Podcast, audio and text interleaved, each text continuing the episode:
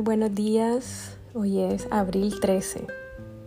Continuamos hablando acerca de una vida transformada.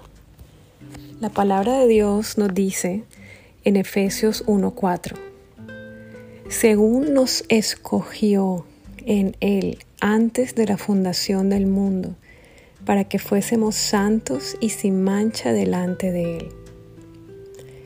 Quiero leer también Salmos 139, 13, 14. Porque tú formaste mis entrañas, tú me hiciste en el vientre de mi madre. Te alabaré porque formidables y maravillosas son tus obras. Estoy maravillado y mi alma lo sabe muy bien. Al enfrentarnos a la idea o a la invitación de ser transformados, es muy importante que aprendamos a ver lo que Dios ve, que aprendamos a vernos como Dios nos ve. Estos pasajes que leímos nos muestran la manera tan maravillosa como Dios nos hizo, nos formó, nos escogió, nos amó y nos dio un propósito. Él ama su creación. Todo lo que Dios hace es perfecto él no comete errores. Tú no eres un error, ni tampoco eres un accidente. Cuando Dios nos invita a una transformación, definitivamente se refiere a todo aquello que no forma parte de su diseño original. Transformarnos hasta llegar a ser el hombre o la mujer que Él creó. El cambio de una persona no ocurre de la noche a la mañana. Pero ¿sabes qué? Sí puede comenzar ahora mismo.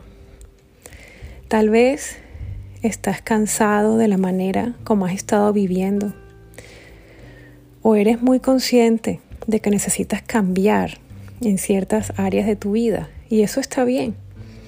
Abre las puertas de tu vida para la transformación, sabiendo que Dios te ama tal como Él te creó. Vamos a orar. Padre, gracias por haberme formado con tus manos en el vientre de mi madre. Escojo creer que no soy un error ni un accidente. Te confieso, Señor, que me es más fácil ver todo lo malo que hay en mí. Te pido que me ayudes a ver y a apreciar las cosas buenas que sí tengo, las que tú plantaste en mí. Ayúdame a usarlas para tu gloria en esta tierra. Ayúdame a entregarme y a permitirte que me transformes en aquellas áreas en las que necesito ser transformado. En el nombre de Jesús, en este día yo le doy la bienvenida a los cambios que tú, mi Creador y mi Padre, quieras hacer. Amén.